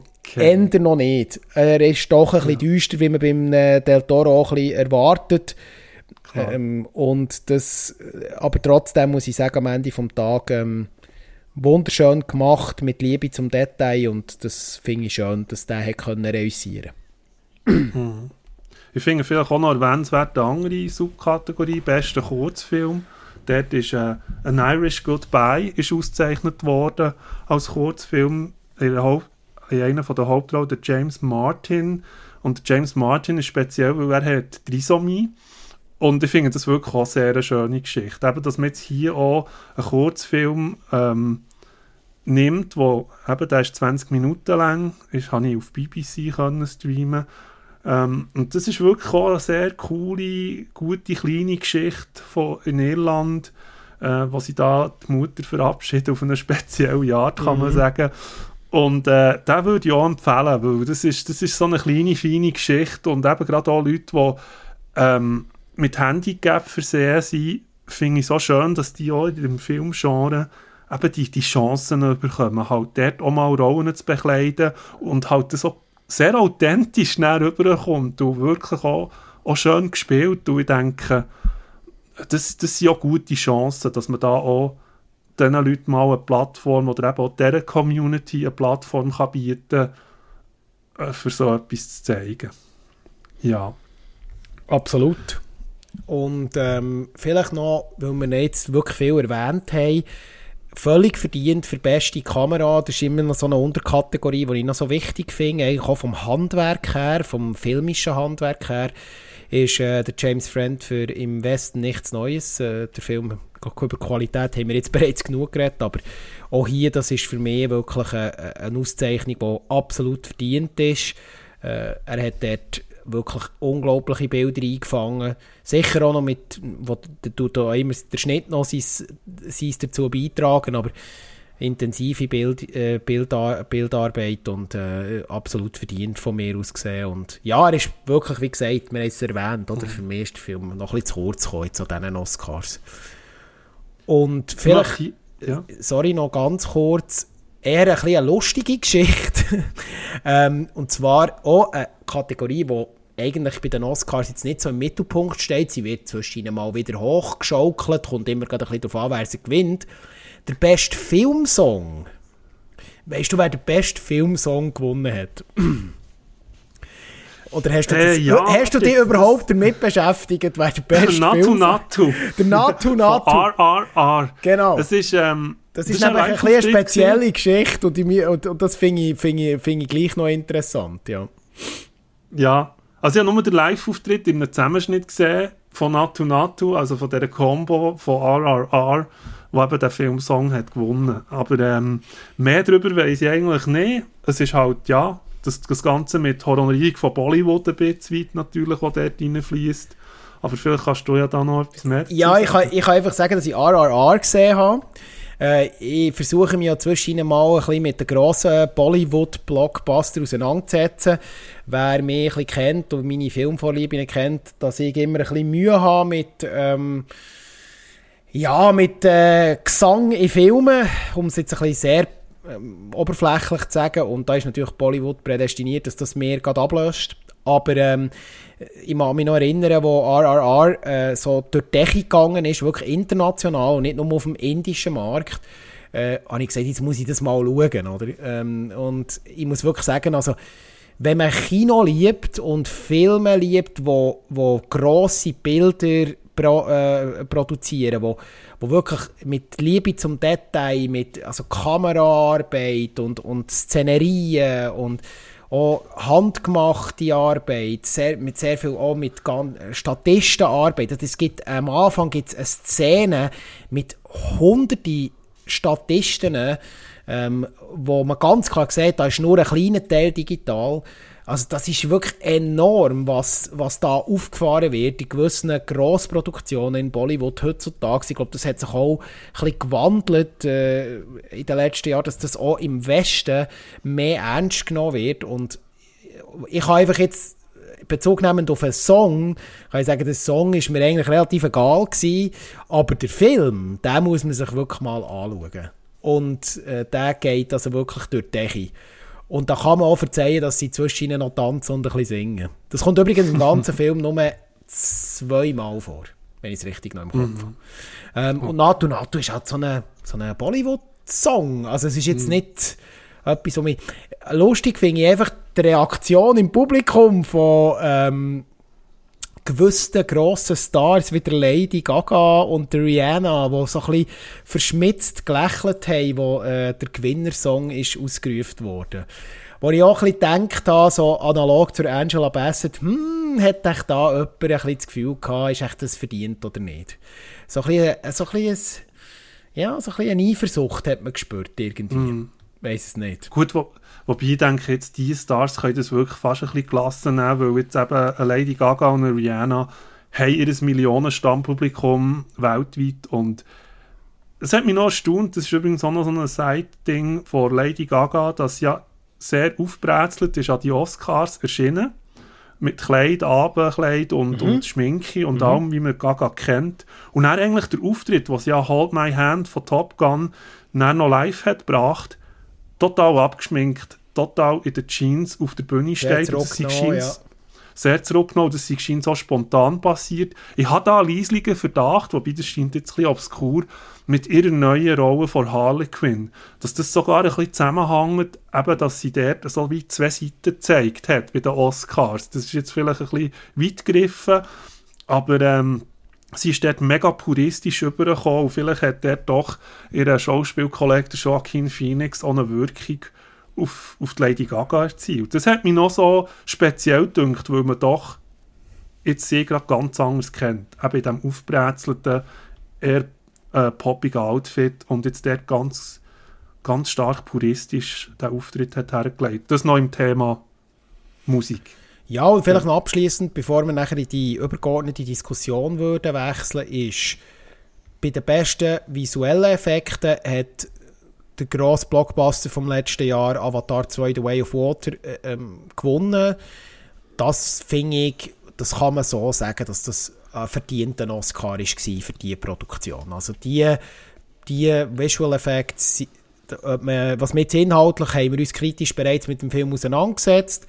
Darum tun wir auch hier jetzt nicht mit Teufel gehen, aber was die Visuals angeht, da habe ich auch müssen meine Meinung ändern, als ich aus dem ersten Trailer gesehen habe. Im Kino bin ich da doch sehr überzeugt gewesen, dass das technisch das absolute Limit ist, das wir auch im Moment an Special Effects haben. Ja. Ja, das ist es so. Mal. Ja, ja dann können wir doch in die grosse Diskussion genau. starten. Genau. Ähm, und zwar, ja, wir schauen eigentlich nochmal so ein bisschen übergeordnet über das Thema Oscars, haben wir uns vorgenommen. Ähm, mehr so ein bisschen die Bedeutung für die Filmindustrie, äh, wo sehen wir dort so ein bisschen Schwierigkeiten, was, was tun wir so ein bisschen kritisch anschauen, äh, tut sich da irgendwo durch Hollywood auch nur so ein bisschen selber abfeiern, ähm, hat das noch die Bedeutung, wie stehen wir zu diesen politischen Diskussionen unter anderem an, wenn wir so ein bisschen beleuchten, ähm, heisst konkret, wir haben lange äh, die Diskussion um die Oscars gehabt, dass äh, die afroamerikanische äh, die afroamerikanische Community zu kurz gekommen ist. Dann hat äh, Hollywood offenbar auf, da, auf das reagiert in den letzten Jahren. Ob das ein bisschen zum Selbstzweck war oder nicht, das muss man diskutieren. Gleichzeitig jetzt auch die aktuelle Diskussion, seit auch ähm, Parasite, äh, der Gewinner vor, vor zwei Jahren, im, beim besten Film, wo auch ähm, langsam auch eben die Asian Community, wie du bereits erwähnt hast, Einzug halten in der Wahrnehmung endlich von, der gross, von dem grossen Preis. Und ja, ich frage eigentlich ganz, ganz allgemein, wie nimmst du die Oscars heute wahr und hast sie früher als Filmkonsument, wo du noch jünger bist, anders wahrgenommen? Oder wie siehst du die Entwicklung? Mm. Also ich denke, ja, eben, die Bedeutung der Oscars innerhalb von Amerika ist ja schon immer hoch in der Filmbranche, dass man natürlich immer sehr stark Bezug hat genommen auf, auf die Schauspieler und auf die Rollen, die dort sind und das als wirklich die Abschlusskrönung anschaut. Dann. Ich, als ich jünger war, habe ich natürlich dort das Ganze auch noch ein grösser wahrgenommen, in dem Sinn, dass ich ähm, wie soll ich sagen, den ganzen Kontext vielleicht von den Filmen ein bisschen anders gesehen habe. Also jetzt eben da in den 90er, 2000er äh, habe ich dort auch sehr stark auch, mein Glaube noch darauf geachtet, eben, wie viel Oscar hat jetzt dort wer geholt gehabt Und, und das hat man in den Filmen ja immer gesehen, auf den Covers eigentlich, wie viele Oscars das der Film hat bekommen oder auch der Schauspieler. Also, dass die Nennungen zum Teil recht stark mal so ein bisschen im Vordergrund waren. Und in den letzten paar Jahren hat es mir gedacht, ist das schon vielleicht auch durch, durch die Sättigung, die man jetzt überall hat, vielleicht sehr viele Filme, sehr viele Serien, hat es für mich plötzlich so ein bisschen das Rampenlicht ein bisschen overlassen. Also, dass ich mich nicht mehr nur so stark fokussieren, wer hat jetzt so ein Mangli bekommen, so einen Oscar, sondern wie ist eigentlich der Schauspieler schon schon unterwegs oder der Film selber, wie nehme ich den persönlich wahr, ohne eine Nomination oder ohne, ohne ähm, das Ganze drumherum. Mhm. Und mittlerweile bin ich schon wieder auch, jetzt klar, durch das, dass wir jetzt die Sendung hier haben und besprechen im Podcast, habe ich da auch wieder den Fokus mehr drauf gelegt, ähm, wer hat was gewonnen und so. Sie dünkt mich auch wieder qualitativ recht gute Filme aufgekommen. Eben auch gerade minimal, also weniger grosse Werke, die vielleicht ein weniger kosten und gleich einen grossen Effekt erzielen, sind wieder ein bisschen zurückgekehrt für mich in Hollywood. Also man hat immer noch das grosse Cinema, das man bedient, Blockbuster-Cinema, aber gleich vor allem das Studio A24, wo ja zum Beispiel eben bei The Whale oder bei Everything All at Once das Ganze mitproduziert hat. Mm. Das ist ja ein Studio, das sehr stark darauf bedacht ist, auch kleinere Filme gross rauszubringen. Und das wird mehr wieder in Fokus genommen von Hollywood. Wir haben ja gesagt, Superhelden, Marvel, mir, mir ist halt mhm. so ein bisschen berieselt von dem grossen Kino geworden. Und hankerum, also es jetzt wieder mehr verleiden, dass Kleinproduktionen die Berücksichtigung bekommen. Und das hat man doch jetzt gerade auch wieder einerseits bei den Oscars gemerkt, aber allgemein, allgemein ist das, glaube ich, wieder so eine Tonalität, die mir persönlich wieder ein bisschen besser gefällt. Im, im Kontext. Ja. Und das, was du noch sagst, wegen dieser Diversity, oder? Ja. Dass man, das ist immer ein, ein, ein Auf und Ab natürlich. Eben, will man dem wie viel Gewicht schenken, äh, People of Color, Asian Community, die ganzen Bezüge, auch eben disabled äh, Sachen von Menschen. Aber ich denke, es kann sicher immer noch äh, auch das ganze LGBTQ-Thema, was sicher auch sehr aktuell ist in der, international und auch in Amerika, dass das sicher auch noch zum Tragen kommt. Und mm. das, mhm. das wird nicht verschwinden. Ich glaube sogar, dass das sicher auch noch verstärkt wird auftreten im Filmbusiness und auch bei solchen Nominationen. Für mich stellt sich dort immer ein die Frage, ist das der Selbstzweck aufgrund vom öffentlichen Druck? Äh, man hat das auch gemerkt, oder? Zu Recht haben sich äh, ja, Regisseure, Darstellerinnen und Darsteller zum Beispiel in den vergangenen Jahren aus der äh, Afro-American Community ähm, immer wieder beschwert, wie man umgangen wird bei den Oscars oder auch bei anderen Preisverleihungen, bei den Globes zum Beispiel. Äh, und dann hat äh, irgendwann noch äh, die Academy reagiert und so weiter. Ähm, aber irgendwie passiert alles immer erst auf Druck, oder? Äh, Fun Fact übrigens, dass Sidney Poitier ist der äh, erste afroamerikanische Hauptdarsteller, Oscar-Gewinner 1963 gewesen. Und dann hat es fast über 35 Jahre gedauert, bis wieder jemand hat können realisieren Also irgendwie hat Hollywood manchmal schon so ein bisschen äh, Selbstzweck für sich selber pachtet. Und mit dem habe ich schon ein, ein Problem. Und ich glaube, dass jetzt auch, bei der, wenn es jetzt um Politics geht, in Sachen Asian Community, ich meine, also mehr als Filmfans und die seit Jahren uns mit Filmen beschäftigen und auch viele internationale Filme konsumieren, wir wissen eigentlich schon lange, dass in Ostasien unglaublich gute Produktionen kommen. Von mhm. äh, Animationsfilm bis ähm, äh, diverse äh, Genres aus dem, aus dem Realfilm. Äh, hat Asien auch bei den, bei den Schauspielerinnen und Schauspielern eine unglaubliche Brandbreite äh, zu bieten und ist Vorreiter gewesen in sehr vielen grossen Genres, die in Hollywood zuerst mal müssen Fuß fassen, oder? Und wenn man das weiß, wirkt das halt irgendwie so ein bisschen, wir holen jetzt etwas nach, wo wir auch verpasst haben, weil wir uns einfach selber zu, zu lange nur auf uns konzentriert haben. Ich meine, äh, ich meine, bei Parasite, das ist absolut damals ein verdienter Oscar-Gewinner. Der Film ist genial. Aber Filme in der Qualität von Parasite aus, aus dem asiatischen Raum, die hat es schon über Jahre gegeben. Und Hollywood hat es, excuse, nicht interessiert. Einfach nicht.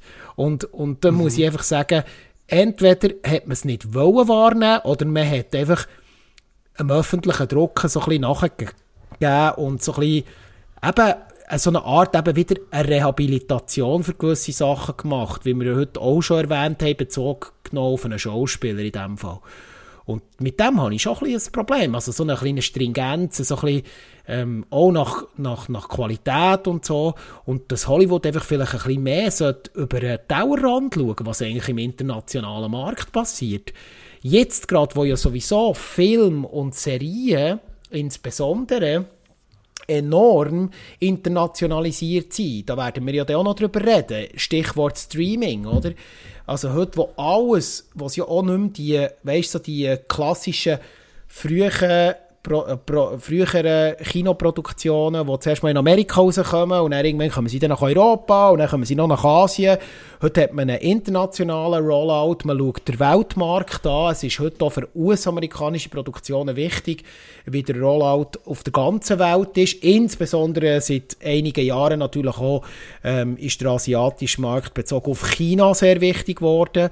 Also dort merkt man, das hat sich verändert, aber irgendwie ist es immer so ein Reagieren und nicht ein von sich aus Agieren in Hollywood bezugnehmend auf die Oscars. Und mit dem gehe ich schon ein bisschen negativ äh, ins Gericht, muss ich jetzt mhm. ganz ehrlich sagen. Also das ist meine Wahrnehmung, dass irgendwie erst die Anerkennungen kommen, wenn der Druck genug gross ist. Und das zeugt für mich von Unehrlichkeit. Zumindest das macht es, den Eindruck bekomme ich. Aber vielleicht bin ich zu kritisch. Ich weiß nicht, wie du das jetzt siehst. Ja. Ob ich da, ja, keine Ahnung.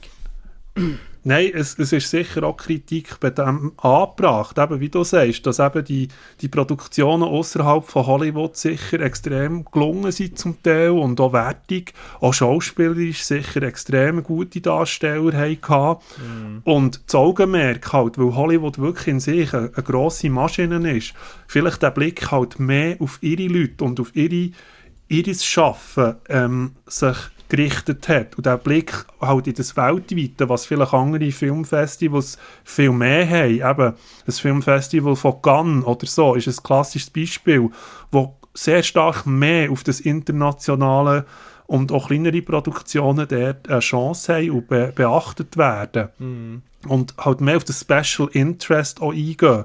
Und Hollywood versteht sich halt in sich schon auch ein, ein, ein eigenes Understatement. Aber wie du sagst, das macht heute im Streaming und im internationalen Filmmarkt vielleicht auch nicht mehr gleich verleiden, weil eben alles so sich einerseits öffnet, durchlässiger wird, halt auch einerseits vom Casting, vom Schauspielerischen her, dass man unterschiedlich agiert und eben auch Amerik US-amerikanische Unternehmen, die Streaming Streamingdienste sind, Aufträge vergeben, heute international sei das in Europa, sei das in Asien, Produktionen auch unterstützen. Und der Einfluss wird natürlich auch grösser wieder auf Hollywood rückwirkend. Mm. Also da habe ich schon das Gefühl, ist jetzt etwas im Gang, wo ja, eine Chance ist. Aber schon wie du sagst, ähm, wir merken das auch gerade bei den Hauptdarstellerinnen um einen Oscar, oder? Dort ist Halle Berry vielleicht mal berücksichtigt worden mit einem Oscar, wo man hat gegeben, eben als Woman of Color.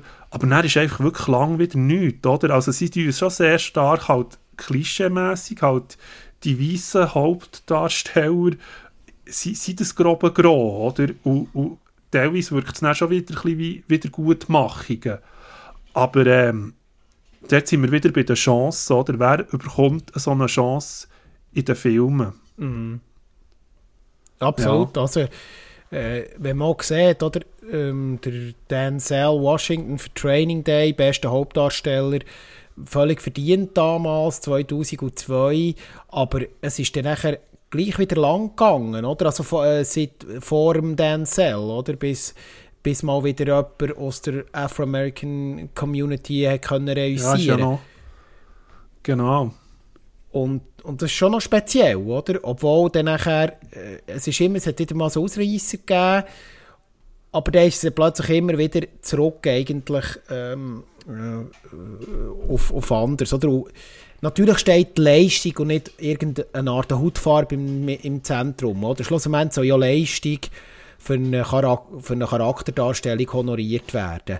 Aber es ist natürlich über die Jahrzehnte schon auffällig, wie gewisse Leute aus gewissen, ähm, äh, ich sage jetzt mal, Communities einfach schon ein bisschen übergangen worden, obwohl sie eben eine enorm gute Leistung erbracht haben.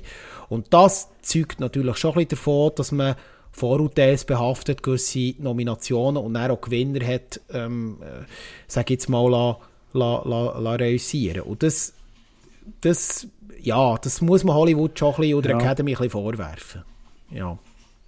Und das, was du eben sagst, oder, bei schwarzen Schauspielern muss auch die Rolle passen, wo zum Beispiel ähm, bei Ray, oder, wo man hat gesehen mit dem Jamie, Foxx, Fox, oder, wo der dann den Oscar hat bekommen dafür, oder? Aber das muss so fast wie passen, maßgeschneidert sein und, und wirklich gerade so im Vordergrund sein, dass man dort irgendwie eine Chance hat, vielleicht so etwas zu erreichen, Absolut, oder? ja. Aber äh, ja, es ist natürlich, wie man sieht, ich finde, was es auch deutlich macht, das Ganze, der Schauspieler ist manchmal auch nur so gut wie die Regie und das Drehbuch auch zulässt. Ich finde, die Kombination wird hier einfach auch immer wieder recht deutlich, oder? Mhm. Weil es gibt Schauspieler, die eigentlich Talent haben, aber blöd gesagt, die falschen Rollen oder die falschen Drehbücher haben und einfach gar nicht zum Zug kommen dort. Und ähm, das ist sicher auch eine Aufgabe, dass man eigentlich eben die Chance diesen Leuten gibt, jetzt nicht nur People of Color oder eigentlich allgemein, mhm. ähm, das ein bisschen seriöser angeht und vielleicht nicht immer nur gerade die grossen Namen eben castet, sondern anderen auch die Möglichkeit gibt, sich zu entfalten. Ist es so, ja. Das ist sicher auch so zukünftig sicher so eine Sache. Generell vielleicht noch, wie stehst du dazu? Müssten mehr internationale Filme in den Hauptkategorien nominiert werden? Ich habe manchmal so ein bisschen das Gefühl, für gute internationale Produktionen ist so ein bisschen Samu Becky bester internationaler Film. Aktuell ja gewonnen, durch, gewonnen worden von Im Westen nichts Neues das Jahr ähm, ist das so ein bisschen die Kategorie gewesen, wo Hollywood so gesagt hat, ja, hier, da, der internationale, dort nehmen wir nicht den noch rein, wenn wir gerade Lust haben, sagen sie jetzt ein bisschen überspitzt. Ähm, mhm. Oder wie siehst du das, dass man sich einfach noch ein bisschen weniger amerikanisch aufstellt, weil der Oscar schlussendlich ist ja der wichtigste Filmpreis auf der Welt. Das ist nicht nur der wichtigste Filmpreis von Amerika. Absolut. Und, und, Absolut. Also. Und, und Filmproduktionen gibt es auf der ganzen Welt. Natürlich kann man nicht jede, jede Produktion überall auf dem Radar haben. Aber ich glaube, Hollywood ist gut beraten, wenn man einfach das Feld ein bisschen auftut und einfach nicht nur auf den US-Markt oder US-Produktionen schaut. Und das fehlt mir noch ein bisschen, oder? Ähm, und ich habe eigentlich gedacht, dass jetzt der Streaming-Markt auch mit den eigenen Filmproduktionen, wir fokussieren uns ja jetzt auf Film, weil es der Oscar ist, äh, dort vielleicht eben, dass der Bann ein bricht, weil Hollywood plötzlich merkt, aha, ah, da wird ja irgendeine äh, internationale Produktion, wird da äh, Filmproduktion von einem Streamingdienst wird da abgefeiert, oder? Und, und äh, äh mhm. hat eine hohe Qualität und äh, wird von den Kritikern gelobt und ah, da müssen wir mal her schauen. Aber so richtig findet es noch nicht statt habe ich das Gefühl. Und ich meine, wir haben Streamingdienste breit aufgestellt, jetzt auf der ganzen Welt, schon seit einigen Jahren. Es kommen immer, es kommen immer mehr Streamingdienste dazu, die auch Filmproduktionen, exklusive mhm. Filmproduktionen rausbringen. Aber so richtig wahrnehmen tut das Hollywood noch nicht. Also die Academy, excuse. Und äh, klar, hier auch wieder natürlich Selbstkastrierung, dass ein Film ja muss im Kino gelaufen sein, dass er überhaupt für einen Oscar zugelassen wird. Mhm. Ähm, ja, wie stehst du da dazu? Also, wo siehst du da die mhm. Entwicklung? Also ich finde zum Beispiel im Westen nichts Neues hat es ja jetzt im Auftrag von Netflix produziert, ja schon gezeigt, dass man Oscars holen kann. Eben gerade so Absolut, eine deutsche ja. Produktion und so. Das ist für mich so ein ein Wake-up-Call. Und vielleicht ist das die Einladung zu dieser Chance. Obwohl du sagst, eben, klar, sie sind wirklich träge und sie, sie tun das nah dies nah jetzt langsam einfließen. Aber ich glaube, auch die Streaming-Dienste müssen einfach sagen, auf was setzen wir. Setzen wir auf eher billige, kleine Produktionen, was auch gut kommen kann. Mhm. Oder eben lassen wir es auch zu, die Filmschaffenden im Ausland mit qualitativ guten Budget auszustatten und ihnen eine Chance zu geben, so einen Film zu machen. Und dort liegt, glaube ich, für mich auch so ein bisschen das Augenmerk, oder? dass man sagt, ähm, eben die Filmförderung, wie findet die statt? Und halt zusammen natürlich mit dieser Berücksichtigung, weil manchmal ist es bei den Streamern schon so, Quantität über Qualität. Und da haben wir auch bei anderen größeren Unternehmungen schon viel gesehen, dass einfach grosser Output erzeugt wird, aber manchmal nicht so viel Qualität. Und ich finde, das fließt dann auch wieder in das Ganze rein mit Awards, oder? Mhm. Ich denke, wenn, wenn Produktionen qualitativ wirklich auch sehr gut werden, dann kommen sie noch stärker unter Druck, die zu berücksichtigen.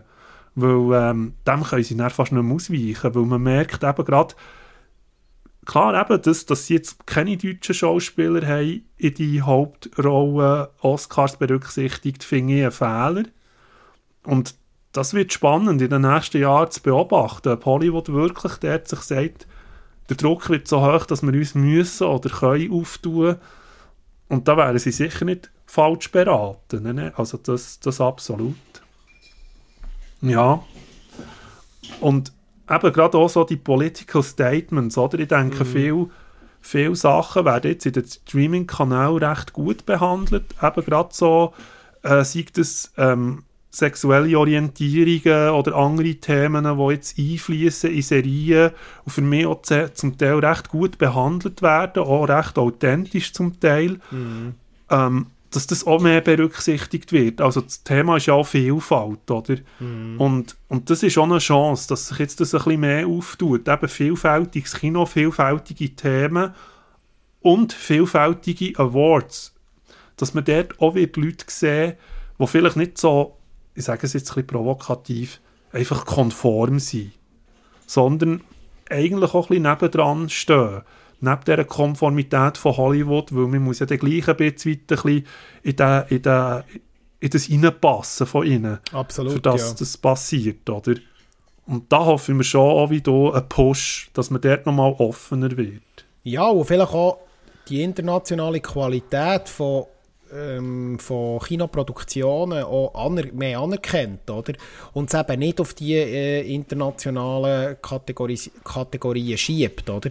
Beziehungsweise, ich meine, wir haben ja verschiedene Filmpreise auf der ganzen Welt. Wir haben die Palme von Cannes äh, und so weiter. Wir haben äh, äh, ja, der, der Leu von Venedig äh, und so weiter. Berlinale. Äh, genau, wir haben Berlinale. Äh, also es ist ja nicht so, dass es nur einen Filmpreis gibt, aber wir beleuchten ja jetzt die Oscars und aus der Perspektive vom grössten Filmpreis auf der Welt muss ich ganz klar sagen, ähm, da gibt es sicher immer noch Veränderungspotenzial, das nicht ausgeschöpft ist. Und ich hoffe, dass, dass man das irgendwie wird können, in den kommenden Jahren die Entwicklung wird können machen Ich bin noch ein bisschen kritisch, weil es geht immer lang und harzig. Äh, ich weiß nicht, wie du das wahrnimmst, aber äh, so Veränderungen in, äh, in Hollywood ist immer so ein, ein, ein heißes Eisen.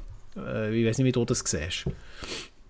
Ja, das ist schon so. Eben, wie gesagt, sie sind eine riesige Filmindustrie und in sich fast auch ein bisschen geschlossen, weil sie bedienen so viele Genres und so viele Schauspieler und sie haben so viel, so viel Machwerk in dieser, in dieser Hollywood-Community drin, dass das fast wie eine Eigendynamik gibt unter ihnen, oder? Auch in den Awardshows oder in dem, wo sie einander zu spielen, Schauspieler einander oder auch eben Berücksichtigungen, weil, weil eben Lifetime Achievement ist so ein Thema immer wieder, dass jemand, der halt eine Legende ist in Hollywood, immer wieder berücksichtigt wird, in verschiedenen Kontexten, mhm. mit Rollen, mit Awards, mit Sachen.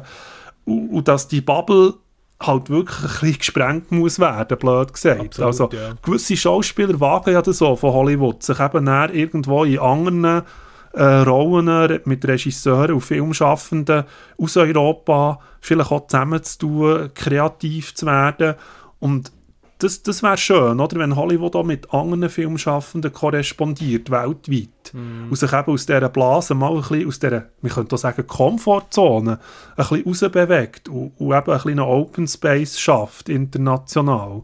Mm. Aber das, das muss sich natürlich in den nächsten Jahren zuerst mal weisen, wie sie dort äh, können oder wollen darauf reagieren, ja. Auch von den Filmfirmen, weil das Ganze ist ja auch sehr viel mit Promotion und Bekanntheit.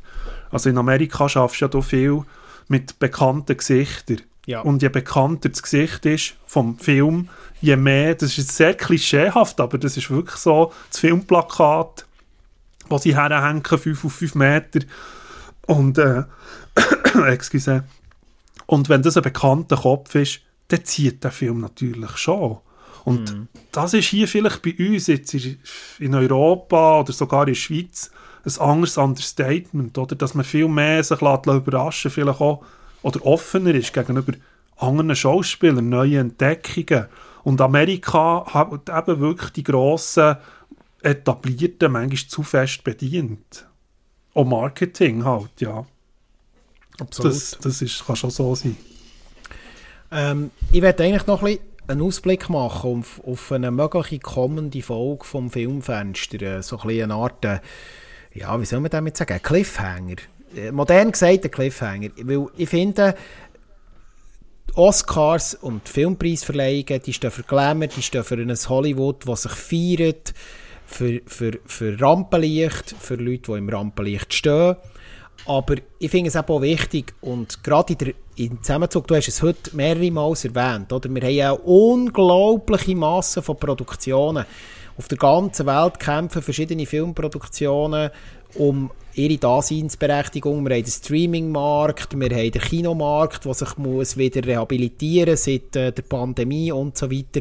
Der Output ist gross, es ist ein Verdrängungskampf aber hinter all diesen Produktionen stehen schlussendlich Menschen, die die müssen auf Beine stellen Und ich glaube, über die Schattenseite von Hollywood müssen wir uns irgendwann im Filmfenster auch noch mal ein bisschen näher befassen. Ich fände das ein wichtiges Thema, auf das wollte ich eigentlich noch kurz umschwenken, aber nicht in die Teufel. Was mir halt immer auffällt an diesen Preisverleihungen, auch wieder an den Oscars, wie so Aufsteiger-Stories wie im Fall von Ki Kwan, äh, gefeiert werden und dann auch im Nachgang in jeder Talksendung und so wieder nochmal durchgeholt werden. Aber so gesamtgesellschaftlich gesehen, oder, äh, der Glamour und, und, und äh, ja, das ganze Drum und Dran, wo Hollywood ausstrahlt auf das ganze Land und schlussendlich auf die ganze Welt, dass ja das eigentlich nur die Spitze vom Eisberg ist und unter dem Wasser der, der riesige Rest vom Eisberg, wo das überhaupt ermöglicht, über über das wird nicht so gern geredet. Und da wird man nicht gern darüber, darüber aufgeklärt. Und ähm, ich kann mich da sehr gut erinnern, wenn wir vielleicht noch mal ganz am Anfang springen von unserem Talk, äh, wo wir ja ganz kurz gesagt haben, dass eben Jimmy Kimmel die ganze, äh, äh, ja, der ganze Oscar-Verleih begleitet hat als Host. Ich kann mich nur mal erinnern, wo der äh, äh, wo der Ricky Gervais, bekannter, bekannter grosser äh, Komiker aus England äh, und Stand-up-Comedian und äh, sehr bissiger Humor natürlich, an den Globes so ein diesen Schauspielern mal so ein den Spiegel vorgehalten hat, wo, in welchem äh, Glasballast sie eigentlich hocken, in welchem auf, auf, auf was für einem Thron und äh, es, es gibt ein ganz berühmtes Statement, ich werde das vielleicht mal noch verlinken und so, de, so mal von dem abgebrochen, oder? Wo ich einfach ein bisschen Mühe habe, ist, dass da so ein bisschen eben die, die, die Aufsteigerstories so zelebriert werden. Ich weiss, das ist natürlich auch ein bisschen der American Way of Life, aber ähm, so die Arbeitsbedingungen und, und äh, was hinter den Kameras passiert, wie die Leute zahlt werden, wie die zum Teil auch behandelt werden, was da passiert. Und da rede ich jetzt nicht unbedingt von der ganzen ähm, äh, Belästigungsskandale, die aufgedeckt worden sind in den letzten Jahren und zu Recht jetzt auch müssen aufgearbeitet werden. Es gibt auch viele kleine Sachen, oder? Also, äh, schlechte Bezahlung, äh, schlechte Arbeitsbedingungen, nicht versichert, man muss sich durchkämpfen in diesem Business und äh, trotzdem werden da Milliard, Millionen umgesetzt, wenn nicht Milliarden, in, in gewissen, mit gewissen Franchises.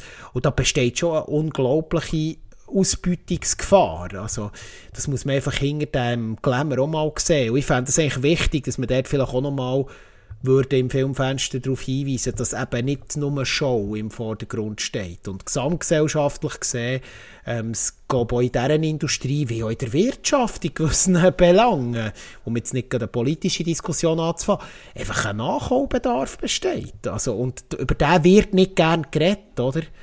Ähm, ich weiß nicht, wie du das siehst, äh, wie kritisch du dort durch die Machenschaften und den Vorgängen hinter den Kulissen von Hollywood äh, gegenüberstehst.